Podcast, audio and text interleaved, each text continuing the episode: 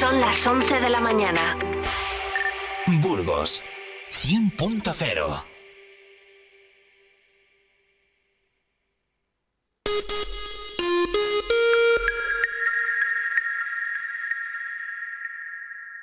Esta casa es nuestro templo.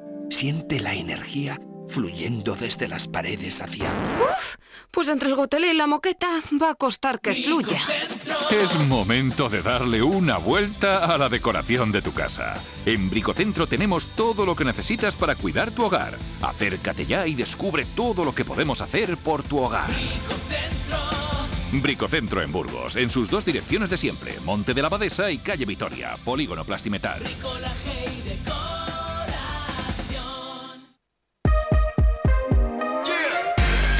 Vive Burgos con Eneca Moreno.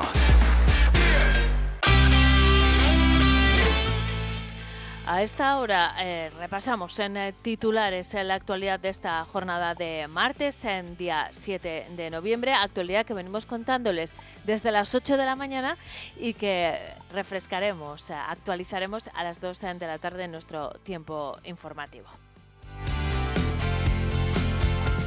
El eh, presidente de Promueve Burgos, César Barriada, ha anunciado que comienzan un proceso de reorganización que consistirá en la supresión de puestos de la plantilla como el de director, gerente de la sociedad y gerente del fórum.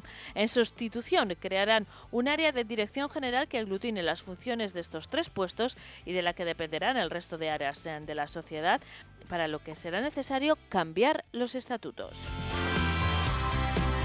El próximo 25 de noviembre se conmemora el Día Internacional contra la Violencia de Género, pero antes de esa fecha, el día 15, se organizará una conferencia para hablar de los riesgos y amenazas en las redes sociales. Será en la sala Polisón a las 7 de la tarde.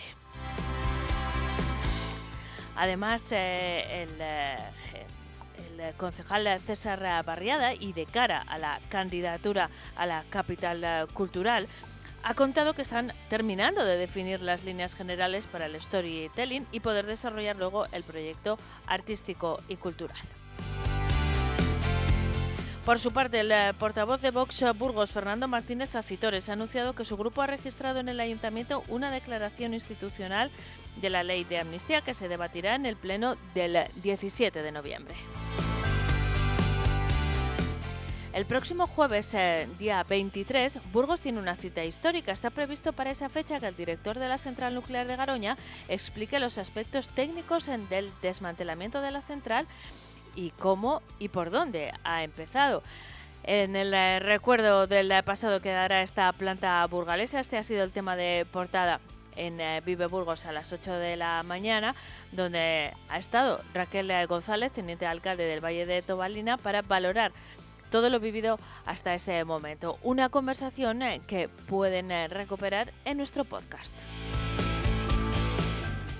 El Ministerio para la Transición Ecológica construirá seis depuradoras en los municipios del entorno de la presa de Castrovido. Así se ha aprobado el eh, proyecto para construir estas depuradoras en Regumiel de la Sierra, Canicosa, Quintanar, Bilbiestre del Pinar, Monasterio de la Sierra y Castrovido. La ampliación de la terminal de Villafría aún deberá esperar, pese a que ocho ingenierías pujan por hacerse con el contrato que sacó Adif en julio. Habrá que esperar hasta 2025.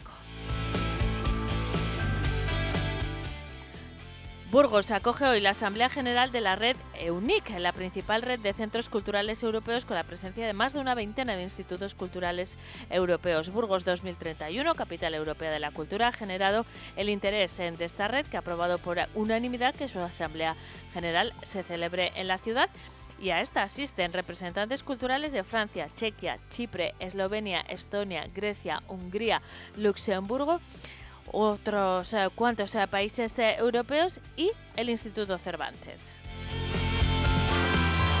Efectivos de la Guardia Civil han investigado a tres vendedores ambulantes sorprendidos en un mercadillo con falsificaciones en una localidad de la comarca de la Bureba, valoradas en 263.000 euros.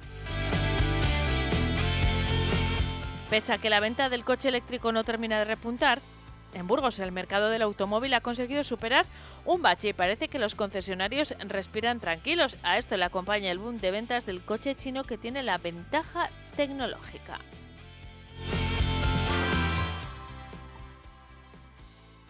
La emblemática librería y papelería Amábar, que cerró sus puertas en la calle San Pablo a finales del pasado mes de julio, vacía ahora el inmueble y subasta todo el stock de libros, material de papelería y mobiliario de oficina. En total, casi 3.000 referencias que se subastan en lotes eh, separados. La subasta, que cuenta con precios de salida desde un euro, se encuentra abierta en la página web de subastas Trademat hasta el próximo 15 de noviembre.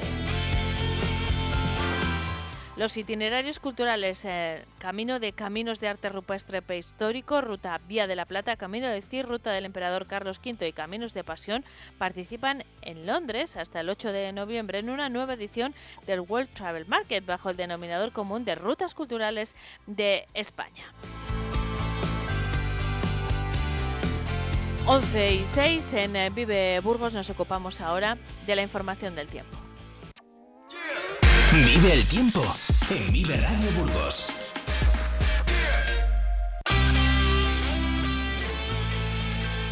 A esta hora el cielo está nublado en la capital y se registran 5 grados. Según la previsión de la Agencia Estatal de Meteorología, en las horas centrales de esta jornada de martes alcanzaremos los 9. La mínima se quedará en 0 grados en la capital.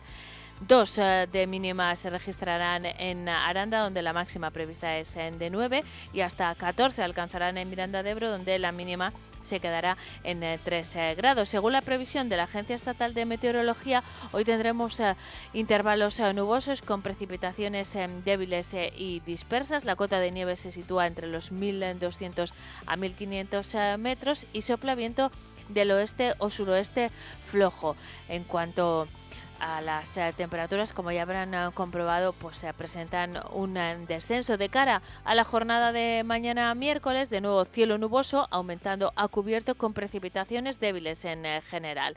Soplará viento del suroeste flojo, más intenso en zonas de montaña y las temperaturas suben, sobre todo las máximas en la jornada de mañana. En Aranda se llegará a los 13 grados, la mínima será de 2. En la capital a los 12, también con una mínima de 2 y en Miranda llegarán a los 17 con una mínima de 4 grados. Seguimos en Vive Burgos, son las 11 y 7.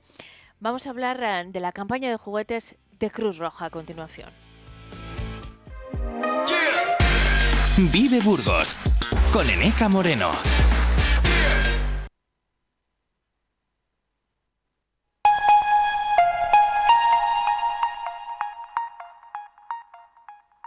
¿Quieres tener un Lexus UX como los que llevan los jugadores del San Pablo? Ahora puedes tener un coche nuevo con entrega inmediata por solo 185 euros al mes, con los cuatro primeros mantenimientos incluidos y hasta 10 años de garantía. Consulta condiciones en Lexus Burgos, unidades limitadas. Visítanos en Lexus Burgos, carretera Madrid-Irún, kilómetro 234. Burgos. Cansado de pensarte con el pecho roto. Hay sol, pero hace frío desde que no estás. Me paso tomando, mirando tus fotos, queriendo borrarla, pero no me da. Hubiera dicho lo que siento, para no dejar nada guardado. Los besos que no te di, te lo hubiera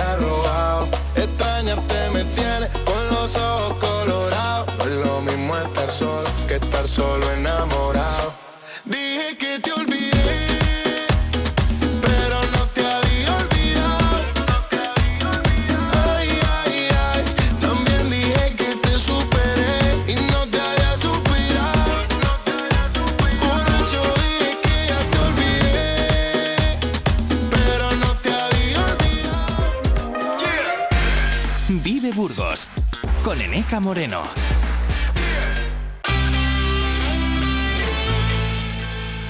Promover el uso de juegos y juguetes como herramienta educativa y de transmisión de valores es el objetivo del proyecto El Juguete Educativo de Cruz Roja Juventud. De este tema, que es un clásico, por cierto, de estas ah, fechas, ah, hablamos ah, con eh, el responsable del eh, programa y director provincial de Cruz Roja Juventud, Luis Gómez. Buenos días, ¿qué tal estás? Hola, muy buenos días, Neca. Buenos días a todas y a todos. Luis, esta es una campaña que venís desarrollando desde hace mucho tiempo en eh, Cruz eh, Roja y que consiste en eh, la recogida y el reparto de juguetes. Pero no es así de sencillo, porque hay un montón de criterios que valoráis, ¿no es cierto? Sí, pues bueno, al final nosotros lo que queremos hacer con, esta campaña del, juguete educativo, hay cinco cosas muy importantes, que son, pues bueno, tienen que ser juguetes nuevos, eso, eso quiere decir que tienen que ser juguetes pues no usados, que tienen que estar en su empaque original, tienen que ser sobre todo no bélicos, pues dice pues eh, pistolas de goma, por ejemplo, no sexistas y sobre todo educativos. Porque, como decía al principio, se trata de utilizarlos como una herramienta educativa y sobre todo de transmisión de valores. La campaña se llama El juguete educativo y bueno, en esta edición llega con el lema Sus derechos en eh, juego. La intención es eh, atender eh, Entiendo que a nivel nacional a más de 57.000 eh, niños y niñas en situación de vulnerabilidad. En la provincia de Burgos, ¿cuántos eh, menores recibirán estos eh, juguetes? Pues tenemos calculado que recibirán unos 300 menores en, Burgos. ¿Y cómo funciona? ¿Cómo pueden colaborar nuestros oyentes, Luis? Sí, bueno, pues hay varias formas. Por ejemplo, Em, una de las formas es, por ejemplo, entregar juguetes en los puntos de recogida habilitados. Por ejemplo, los días 15, 16 y 17 de diciembre, eh, el 15 y el 16 vamos a estar desde por la mañana hasta por la tarde noche en el Carrefour y el 17 vamos a estar solo por la mañana. en, en, esas fechas os podéis pasar porque habrá un punto, unos puntos de recogida en el Carrefour y luego habilitaremos más. Luego también a través de la página web de, Cruz Roja. También aceptamos Bizums eh, con el número 04048. Con el teléfono también 900 104 y 971 o con la palabra SMS, o sea, o con un SMS con la palabra juguete al 38088, que pues es un donativo de, de 3 euros. De esta manera, seguramente ¿sí? Sí, decía Luis que de esta manera, a través de estas vías, ya sea la web de Cruz Roja, el Vicium al 04048 o eh, mediante el envío de SMS, lo que hacemos es una contribución económica con la que después vosotros compráis esos juguetes bajo criterios no bélicos, eh, no sexistas. Eso es, sí. Sí, sí, sí, Toda esta información que igual no han podido anotar, eh, Luis, la van a encontrar en vuestra página web, ¿no? De forma sencilla. Sí, en la página web, como he dicho, o si no en Instagram también la, vamos a, publicar en Cruz Roja Burgos. Vale, querías añadir algo más, perdona que te he interrumpido, Luis. Eh, sí, nada, que las que las recogidas y las donaciones también se pueden se puede llamar al número 947 25 7904 si que se requiere de, oye, queremos donar estos juguetes, tal, pues vamos a este número o podemos enviar un, un correo al, a elena.calleja.cruzroja.es. Es otro, otro canal. Y después estos eh, juguetes que ya hemos explicado que, que, tienen que favorecer pues en valores como el respeto, la cooperación, la creatividad, la tolerancia, la diversidad, eh, se reparten bajo otros eh, criterios. ¿De qué manera? Eh, sí, pues bueno, nosotros hacemos una entrevista con los, con los padres, con los familiares que requieren estos juguetes. Sobre todo también tenemos en cuenta las, las edades, porque a un niño de 14 años no le vamos a regalar pues unos legos o, cualquier cosa.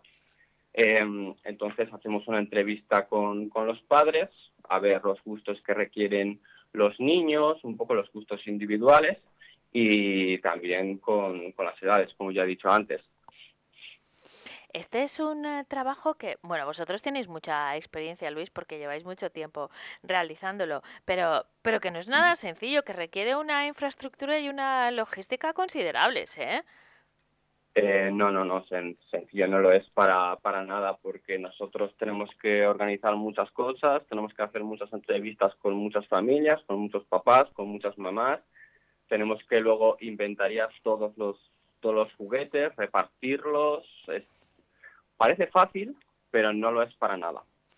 Eh, y, después de tanto trabajo que, arranca ya, entiendo, y que bueno, culmina sobre todo alrededor de la Navidad, mm, eh, y, de, la experiencia además eh, que lleváis, porque no es ni muchísimo menos la primera campaña de juguetes eh, que realizáis, estáis satisfechos tanto con la colaboración de los burgaleses en este caso como con el resultado final o, sois ambiciosos, Luis? No, la verdad es que estamos muy, muy contentos con la participación de, de todo el mundo pero sí que es cierto que pues bueno nosotros desde aquí animamos a que pues si quieren donar o colaborar o cualquier cosa pues que lo hagan a través de los de los canales de los canales oficiales que nosotros estamos abiertos cuantos más juguetes más familias vamos a poder ayudar ¿Es más práctico hacer una donación o que hay personas que a lo mejor les hace ilusión, ¿no? Comprar el eh, juguete, elegirlo. No sé, ¿a vosotros os da igual eh, o resulta más práctico una cosa que la otra? Eh, no, nosotros nosotros preferimos que se compren los juguetes y que nos los y que nos los donen, o sea, y que nos los den en mano, pero cada uno que haga lo que quiera, pues si oye, que yo el, yo el fin de semana del 15 no puedo ir hasta Carrefour, pero quiero, quiero colaborar. Oye, pues mando un correo o me pongo en contacto o, o compro yo el juguete y lo llevo a Cruz Roja. También se puede hacer. Claro. Luis, eh, vamos a recordarles a nuestros oyentes cómo pueden eh, colaborar. Yo creo que no, mm, no, igual no están en disposición de tomar nota, pero les vamos a dar las herramientas para que encuentren también la información. Nos decías que a través de vuestra página web o de redes sociales como Instagram, ¿qué buscamos? Eh, pues podemos buscar Cruz Roja, juguete educativo, y en Instagram también se van a habilitar unos posts, unos posts que, pues bueno, de, aquí a unos días los vamos a, colgar con los puntos de recogida. También, como he dicho antes, a través de la página web de Cruz Roja, a través de un Bizum que se puede hacer al número 04 048 del teléfono 900 104 971 o mandando un SMS con la palabra juguete al 38088 esto cuesta, pues tiene un, una cuantía de 3 euros. Todo, todo lo que se done o todo lo que generemos con, con, con estos canales va a ir única y, e íntegramente para, para la campaña del juguete educativo. Estupendo, pues eh, está en marcha ya una nueva campaña de juguete educativo por parte de Cruz Roja. Queríamos hacernos eh, eco de la misma, desearos eh, mucha suerte y, y, bueno, que será altavoz también de esta iniciativa que llegará a 300 eh, menores eh, en situación de vulnerabilidad de la provincia. Así que muchísimas eh, gracias Luis Gómez, director provincial de Cruz Roja Juventud, por habernos acompañado esta mañana. Hasta pronto, un saludo. Nada, muchas gracias a ti, Aneca. Un saludo. Hasta pronto.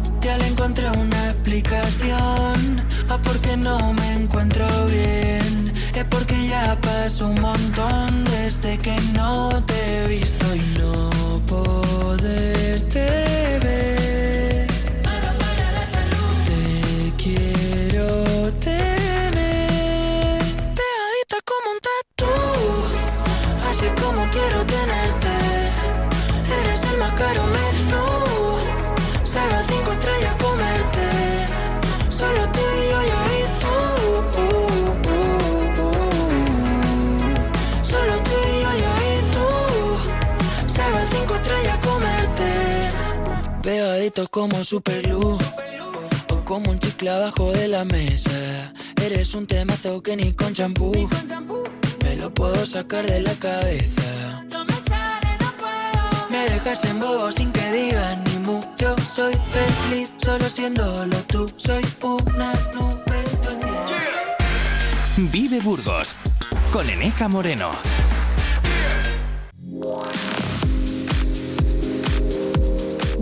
Mañana, Burgos. Hoy invitamos a...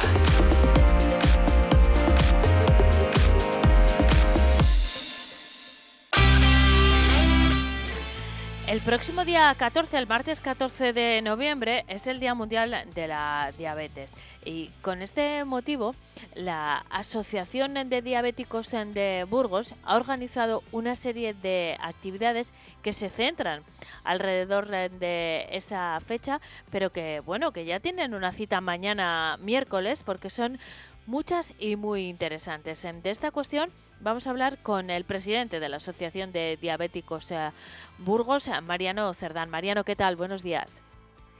Hola, buenos días. Muy bien. Mariano, bien también, supongo. Sí, muy bien, ¿eh? Y sobre todo quiero darte las eh, gracias porque, bueno, porque eh, yo tenía otra cita con Mariano, se la he cambiado y le agradezco la paciencia. Así que vaya eso por delante. Mariano, el día es el día 14, pero, eh, claro, son tantas las actividades que habéis organizado que se extienden eh, en esta misma semana y los días posteriores a esa jornada del 14. De hecho, mañana mismo, día 8 a las seis y media de la tarde, en el salón de la Fundación Círculo de la Plaza de España, vais a dedicar una sesión a la parte de la psicología para los afectados en de diabetes. Es importante también la salud eh, mental en, eh, para las eh, personas que tienen diabetes, Mariano. Exacto, sí, es tan importante la salud mental como la, como la salud eh, física. Hay que, hay que pensar que una gran parte del gasto energético que nosotros tenemos es, eh, es un gasto debidamente precisamente al gasto eh, mental. bueno, dicen hay un ¿no? Men sano y cuerpo sano. Desde luego, lo primero que tiene que hacer una persona cuando le diagnostican diabetes es aceptar la enfermedad. Una vez que has aceptado la, enfermedad, el típico ¿por qué a mí? ¿eh? Es un camino que, bueno, no vamos a decir que es un camino de rosas, pero que es perfectamente asumible por todos y que puedes hacer una vida absolutamente normal. Es decir, puedes hacer la vida que la mayoría de la gente debiera de hacer. Una, una dieta equilibrada, hacer ejercicio físico y poco más. bueno, cuidarse, que, ocuparse de uno mismo, ¿no? Eh, Mariano, esta es una jornada también eh, dedicada, bueno, pues a, reflexionar sobre, sobre la situación de las eh, personas eh, que padecen esta patología, sobre las innovaciones también desde el punto de vista sanitario. ¿Qué actividades vais a desarrollar? ¿Cuáles destacaría? Son muchas, ¿eh? Sí, a ver, mira, pasado el día, el día 8, con, con Herrero, que es la, psicólogo, con quien nosotros estamos eh, trabajando fundamentalmente. ¿eh? El día 13, eh, lunes, contaremos con la doctora Estefanía Santos Mazo. Es una especialista en, endocrinología y nutrición que desarrolla su actividad en el, Hospital Universitario de, Burgos y la charla va a ser sobre bombas de insulina, qué sistemas tenemos disponibles a día, a día de hoy, quiénes son los, candidatos, qué ventajas ofrece este, este sistema y si tuviera algún inconveniente, pues eh, veremos, también. Es en fin, es una innovación, es digamos que lo último que, tenemos para un tratamiento efectivo de, la diabetes, en el caso de diabetes tipo, tipo 1.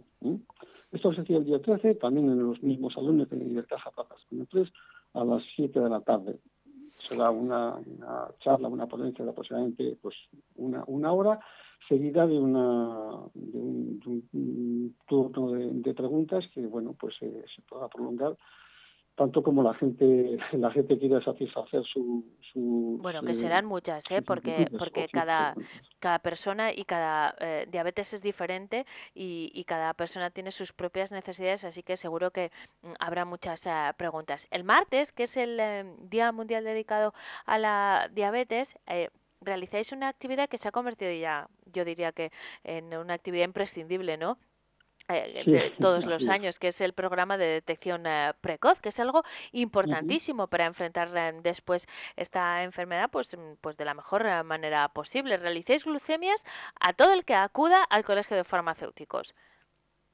Es por la mañana, de 10 a 2 de la tarde, y por la tarde en los propios salones de, de, de Ibercaja, entre las España 3, de 4 y media a 7 menos cuarto. Esto es importante eh, porque, a ver, se estima que aproximadamente el 50% de las personas que sufren diabetes tipo 2 no lo saben. Es decir, son diabéticos pero no son conscientes, no lo saben porque no se lo han diagnosticado todavía. Eso es una de las cosas malas que tiene la diabetes, que es una enfermedad silenciosa. Silenciosa, claro.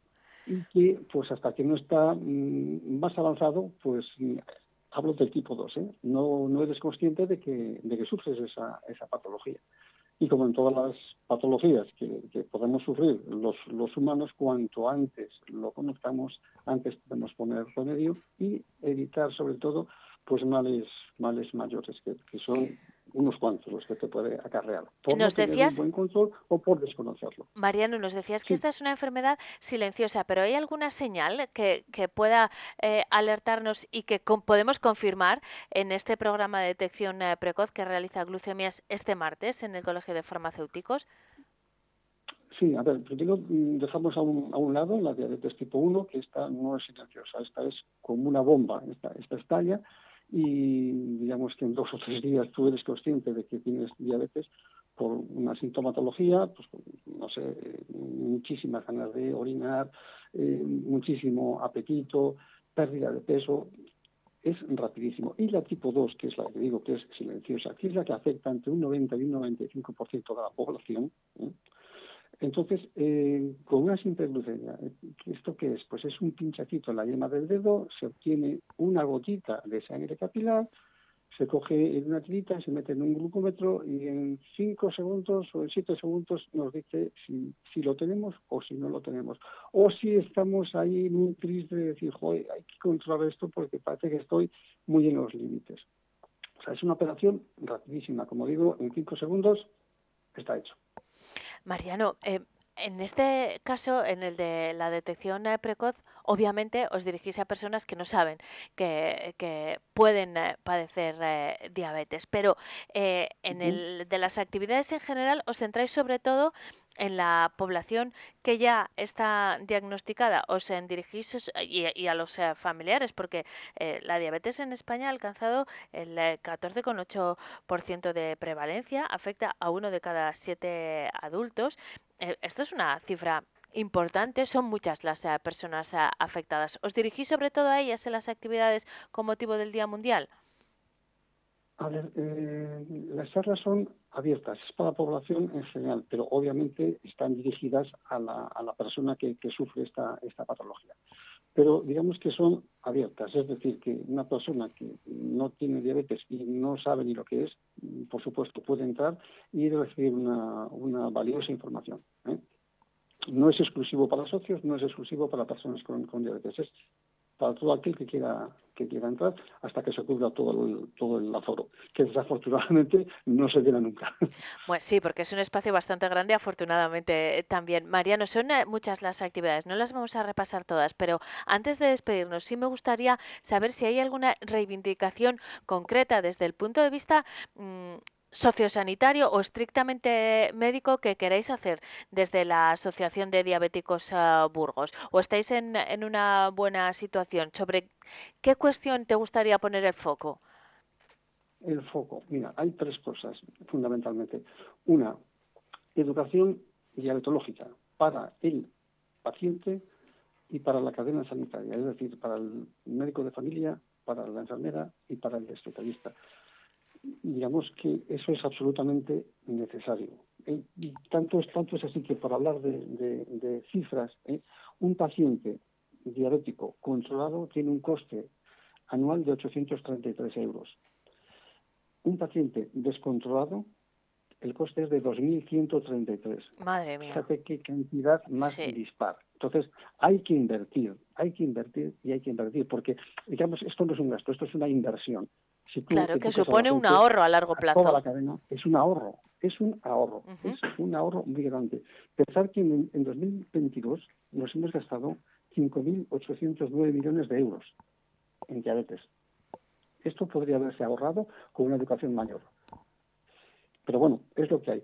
Estamos peleando también porque eh, la población, o en este caso representantes de las, eh, de las asociaciones, participen en los tenders de adjudicación de dispositivos y consumibles, mm, digamos que en la negociación en que se, presentan los laboratorios como parte vendedora y el sistema público de salud como parte eh, compradora, que participe también las, asociaciones de diabetes en el sentido de que nosotros somos los usuarios. Nosotros conocemos el funcionamiento y conocemos cómo, eh, cómo es de fácil o cómo es de, difícil lo que nos están dando. Si es, si es, no sé, una aguja, si es dolorosa o si no lo es.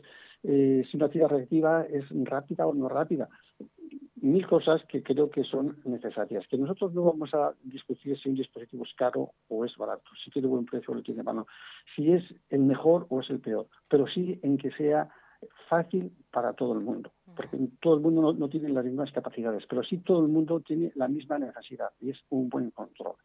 Y por último, me gustaría también recalcar que son necesarias eh, cifras concretas, o al menos muy, muy, muy aproximadas, y no exista eh, ocultismo.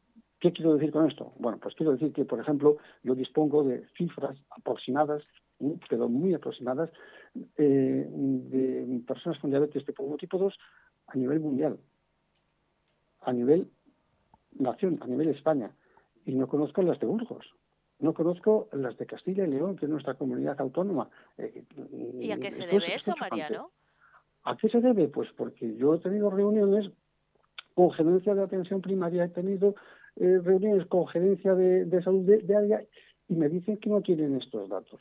yo es que mm, alucino, porque si España tiene ese dato es porque la comunidad autónoma correspondiente se lo ha dado y a esa comunidad autónoma se lo han dado las diferentes provincias que la constituyen, porque esto fluye así. Entonces, no me explico por qué en unos sitios mm, fluye la información y en otros sitios no. Sin ir más lejos, el año pasado, pues que yo también había reclamado estos datos, pues eh, no los tengo por ninguna parte y curiosamente un buen día pues eh, aparecen estos datos en, prensa. Digo, bueno, pues eh, se ve que han aparecido datos por arte de lo que y al presidente de la asociación pues no se los no se los facilitan. No lo por qué, pero bueno, es lo que hay. Bueno, pues eh, queríamos poner el acento en todas estas eh, cuestiones. El próximo martes, día 14, es el Día Mundial eh, de la Diabetes que, que, afecta. No sabemos exactamente a cuántos, porque no dispone de esos datos en la asociación en la provincia de Burgos, pero es una patología a la que tenemos que prestar mucha atención, como ya hemos explicado. Gracias eh, por habernos eh, acompañado. Mariano Cerdán es el presidente de la Asociación de Diabéticos en Burgos. Y hasta pronto, Mariano. Un saludo. Gracias a vosotros. Igualmente, buen día. Vive Burgos con Eneca Moreno.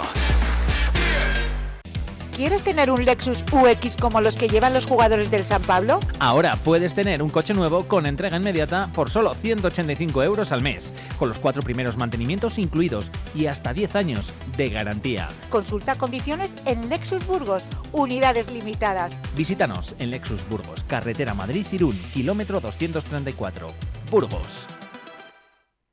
Lo que quiero lo tengo sin perdón y sin permiso. Bebe, tú ten cuidado. No sé si tú estás listo. Es que tengo el talento de hacer que lo que me imagine se dé. Yeah. Yo de día soy un cien, lo haré demasiado bien pa' que no se olvide. Solo esta noche soy tuya, tuya. Solo esta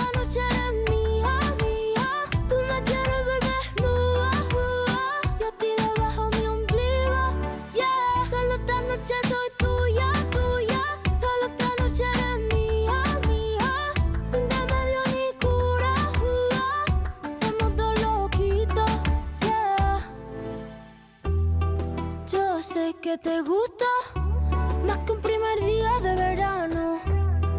Ya sé que me viste, no se puede tapar el sol con la mano. Se va calentando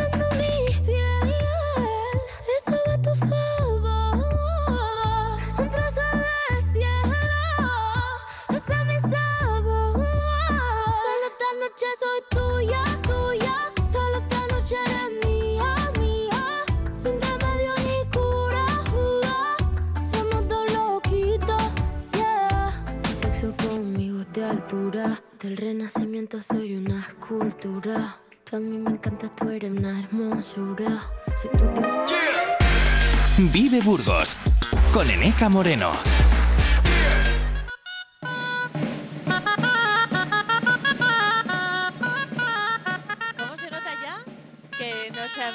En, eh, en el tema de la música de raíz? Ya con este sonido rápidamente se han situado todos ustedes, a que sí. Ya saben que está aquí conmigo Rodrigo Antón, Rodri Cachorro, ¿qué tal? Buenos días. Buenos días, ¿cómo Es que es estamos? inmediato, ¿eh? nos eh, coloca súper eh, rápido y, y eso me parece buenísimo, por otro lado. Sí. Bueno, es lo que tienen estos sonidos, ¿no? Te ponen directamente Eso en es, en, sitio. situación. Eh, Rodri, has decidido, después de unas cuantas semanas hablando de, bueno, de diferentes músicas, siempre con eh, relacionado con la música de raíz, pero hoy dices, vamos a volver a, a lo Sí, profundo, a lo clásico, ¿no? Exacto, hoy, hoy he decidido que volvamos, bueno, he decidido hacer un monográfico, que ya sabes que los monográficos me gustan mucho, y he decidido hacerlo de esta melodía que si estuviéramos hablando de rock and roll, estaríamos hablando de Highway to Hell. Si estuviéramos hablando de pop, sería el wannabe de las Spice Girls. O sea, este es el, el himno de nuestro folclore. Eh, la entradilla segoviana que está aquí, esta es la grabación de Agapito Marazuela, que es, que es de los primeros que la recogió y la grabó y la pautó y la escribió. Vamos a recuperarla, eh, la vamos a escuchar otra vez desde el eh, principio, pero antes, eh, ya nos has dicho que es un clásico y, y, bueno, algo que además va a marcar no solo nuestra historia emocional, ¿no? que, que eso es importante, sino después el resto de música que llega. ¿En qué nos tenemos que fijar, Rodri? Pues hay un punto concreto que a ver si la gente se da cuenta, porque este, esta canción nos va a servir para hacer un vínculo entre el reggaetón, entre Bad Bunny, entre Rosalía ¿En y nuestro folclore. A ver, a ver si alguien pilla qué puede ser. Pero sí, sí, por ahí vamos a tirar. A ver, a ver, voy a estar muy atenta, adelante.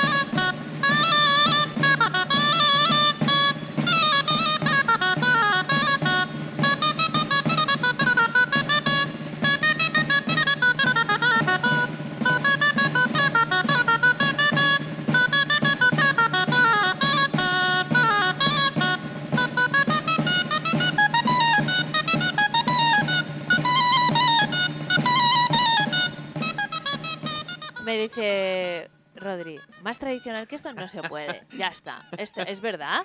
Pues sí, pues sí. Vale, pero Esto es- explícame ahora lo de Rosalía A ver, y lo Bad del reggaetón. ¿Por qué Sí, puede ser lo del reggaetón? No es. sé quién se habrá dado cuenta de... Esto, esta, es- esta entradilla segoviana eh, lo que es es primeramente una entradilla. Y el ritmo de entradilla es, es, es, bueno, es una- unas canciones que se solían hacer en procesiones, pues, pues en fiestas de, de los pueblos y demás. Y el ritmo de entradilla tiene este ritmo por ahí, que si lo habéis escuchado, que hace... hace taratera, tarara, tara, tara, ta, tara, ta, ta, ta, ta. ese 3-3-2 que se suele llamar 1, 2, 3, 1, 2, 3, 1, 2, 1, 2, 3, 1, 2, 3, 1, 2. Que es un ritmo que está en muchísimos ritmos modernos también. Por ejemplo, El el reggaetón. Tum, cámara. tum, ca, tum, tum, ca, tum, tum. Bueno, como curiosidad. No, pero es un como ritmo curiosidad, muy, no, muy como, chulo, como es un ritmo muy explicación, chulo. una vez más, de que todo viene de aquí. Todo conecta y al final la gente ha querido bailar y ha querido disfrutar hoy y hace 100 años también. y Es lo que así. funcionaba hace 100 años Es sigue así. funcionando. Ese ritmo es algo muy nuestro, muy, muy de muchos folclores. Está en, en todos los folclores este ta, ta, ta. Hay un disco de, hay un vídeo de Drexler explicándolo muy bonito, la verdad. Así que ese era el link, ese era el link. Pero esta Ay, es, qué es esta bueno, melodía. qué bueno.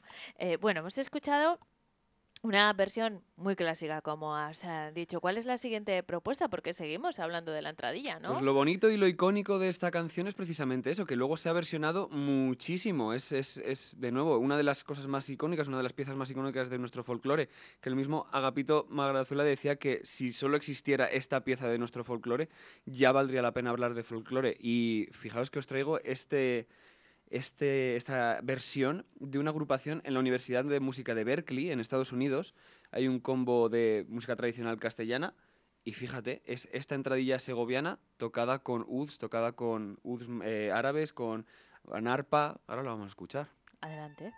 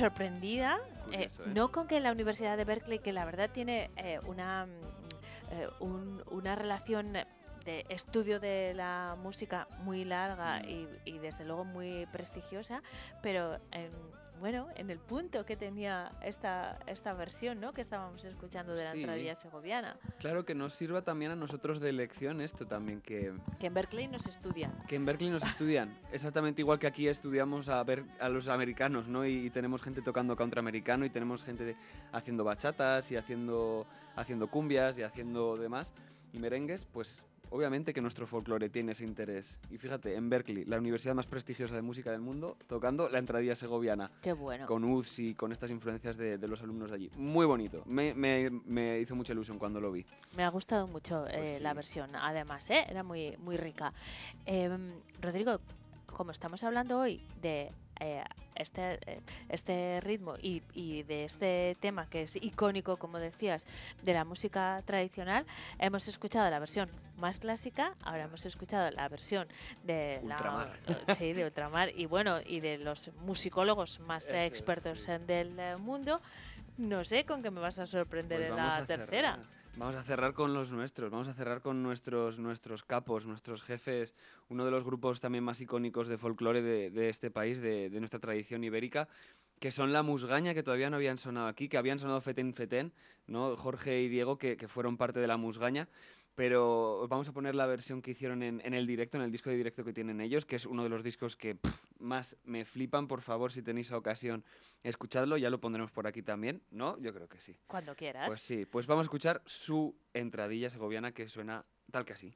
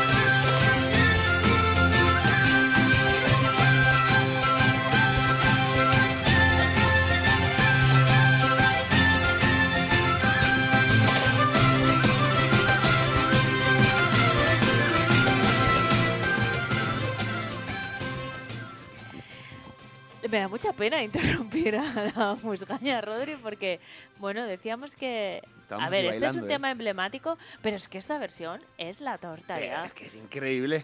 Pero fíjate con, con, bueno, no iba a decir con cuatro cosas, pero en realidad la musgaña iban, iban con buen janal y con buen percal eh, que ya se escucha en esta versión. La Pero musgaña, decías que no había sonado por aquí y la verdad es que yo creo que es uno de los grupos que ha contribuido más a poner en valor el folclore Pues sí. Castellano porque no estaba al mismo nivel que otros. Esto ya lo hemos hablado en diferentes Bueno, sí. ocasiones y la contribución de la musgaña ha sido clave. ¿eh? Es tocha, claro, es tocha y, y además de hacerlo de esta manera.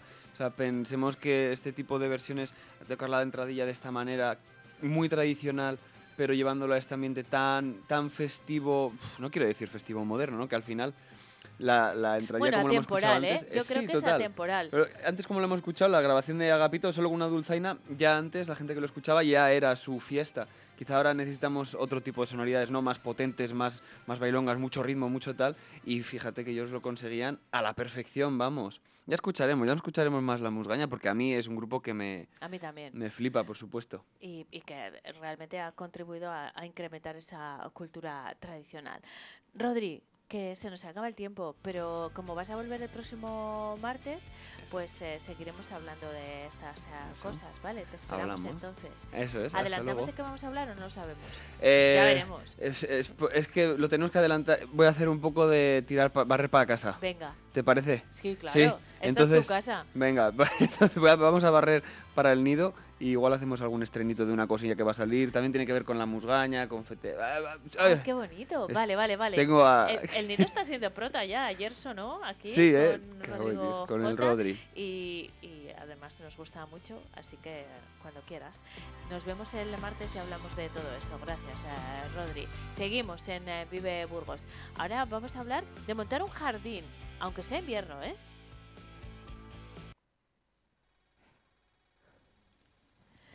Llega el momento. Esta es una de mis secciones eh, favoritas, ¿eh? seguramente ustedes eh, ya se han dado cuenta. Llega el momento de hablar de flores y plantas. Me gusta mucho porque aprendo mucho y luego yo lo aplico en eh, casa. Espero que a ustedes les ocurra lo mismo, porque para eso viene nuestra experta.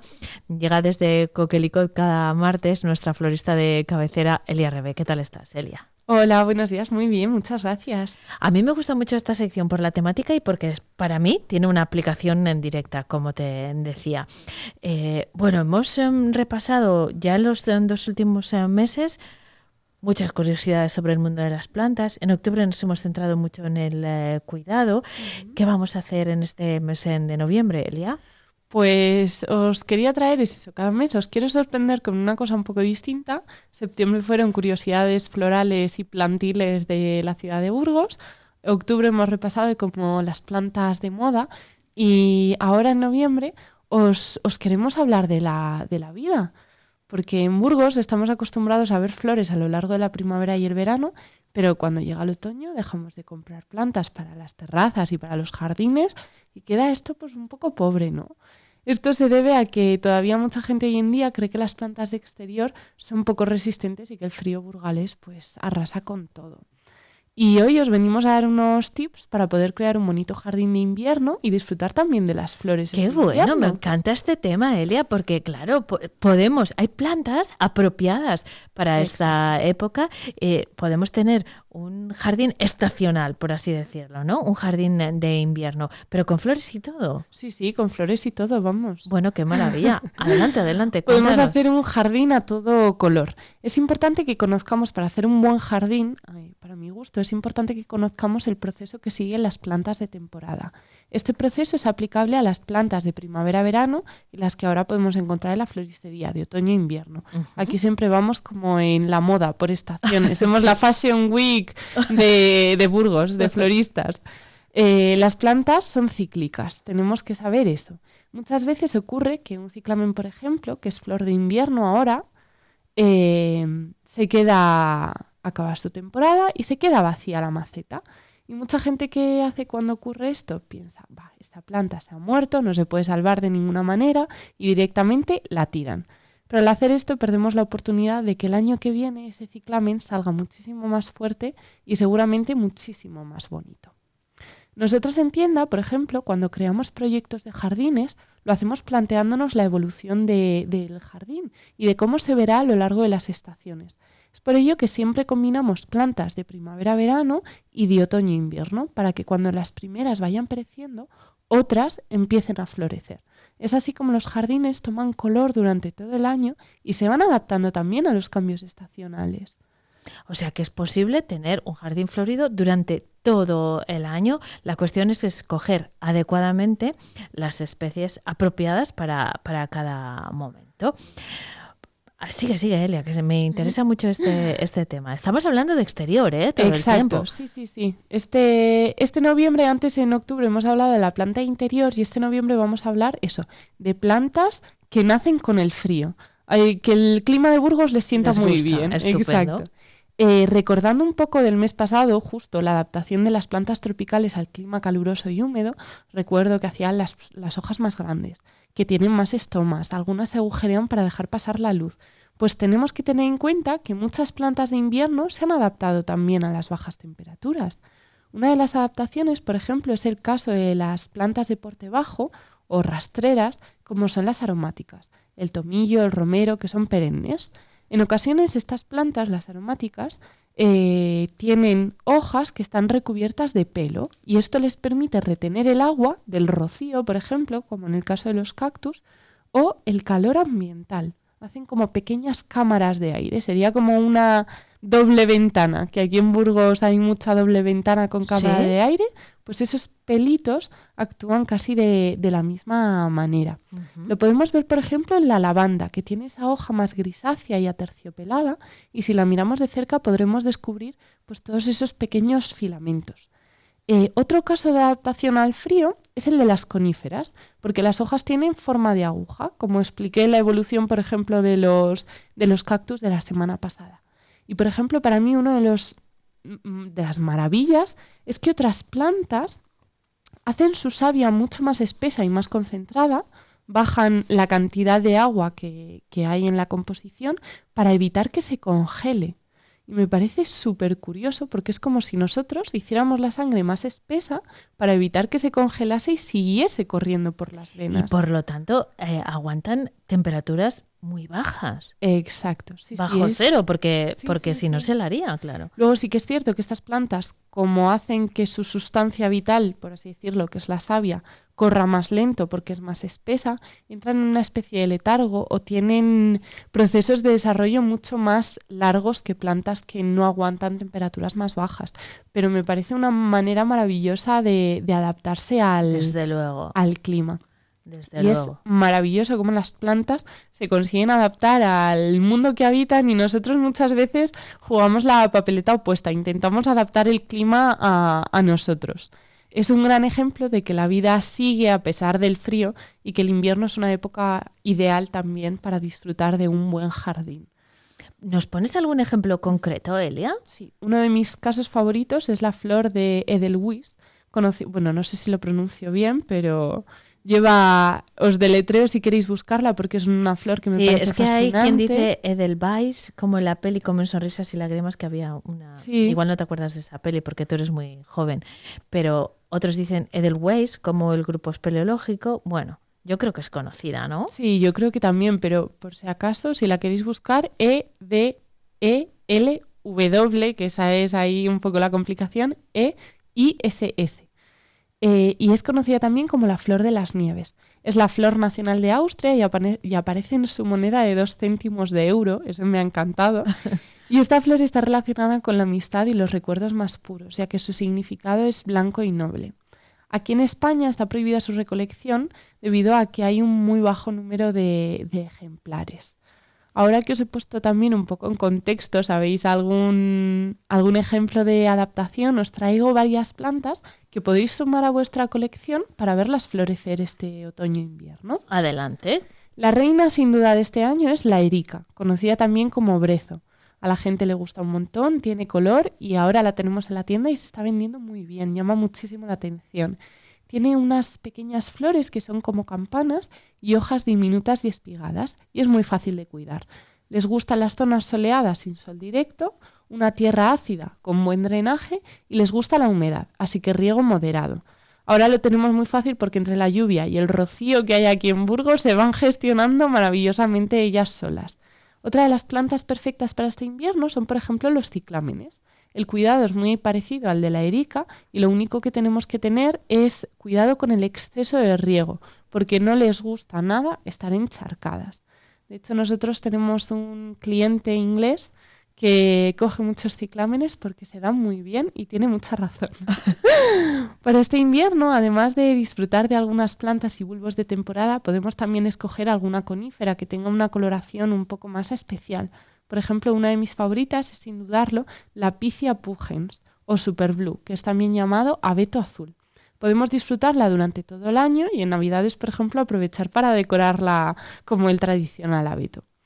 El jazmín de invierno, la hiedra, la, la esquimia japónica, el jacinto, el tulipán, el durillo y, como he dicho antes, la erica y el ciclamen, todas esas especies las tengo yo, por ejemplo, personalmente plantadas en mi jardín y tienen ya más de cuatro años y siguen floreciendo cada invierno. Lo mejor de todo, que como no las tiro, no las retiro, cada año se hacen más fuertes y tienen floraciones más abundantes pese al clima burgalés y mi despistada cabeza, que no me acuerdo de regarlas, en invierno las pobres están, han subsistido y se han adaptado muy bien a, los lugares a los que están. Incluso se han adaptado, en la que pongo en una zona de sombra va buscando el sol, la que pongo en zona de sol va buscando la sombra entonces, poco a poco se va. Tenemos que confiar también en las propias capacidades de nuestras ah, plantas que, saben muy bien cuidarse de ellas mismas, no son tan dependientes como pensamos, especialmente, desde luego, las plantas de exterior. Eh, me parece un mensaje muy importante el de mm, si tienen una planta que ha terminado su ciclo, esperen a que regrese porque llegará ese momento cuando la climatología favorable a su variedad mm, se produzca, ella también reaccionará. Hay que tener paciencia, no tiremos los tiestos ni dejémoslas sin más descansar. Un consejo que nosotras solemos aplicar es en la misma maceta plantar un, algo que sea perenne, por ejemplo, algo tipo conífera, que tenga un tronco un poco más alargado, o un olivo que está durante todo el año bien, y luego a los pies plantar varias plantas, algunas que sean temporada primavera-verano y otras que sean, por ejemplo, temporada otoño-invierno. Y así ese olivo siempre estará y los pies de ese olivo tendrán siempre algo vistoso y colorido que, que enseñarnos. Y ese sería mi consejo final para empezar nuestro jardín de invierno. Estupendo, pues eh, no vamos a renunciar a las eh, flores eh, ni en invierno, porque hay variedades que se adaptan a esta época, como nos ha explicado Elia. Pero cualquier duda, cualquier sugerencia que busquen para plantar en su jardín, pues lo mejor que pueden hacer es consultar directamente con Coquelicot, que está en la Avenida Reyes Católicos. Van a resolver todas sus eh, dudas y vamos a disfrutar del jardín todo el año. No tenemos por qué renunciar a, eso y las flores nos van a acompañar, igual que nos acompaña Elia cada martes aquí en Vive Burgos. Te esperamos la semana que viene. Gracias. Muchísimas gracias. Hasta luego.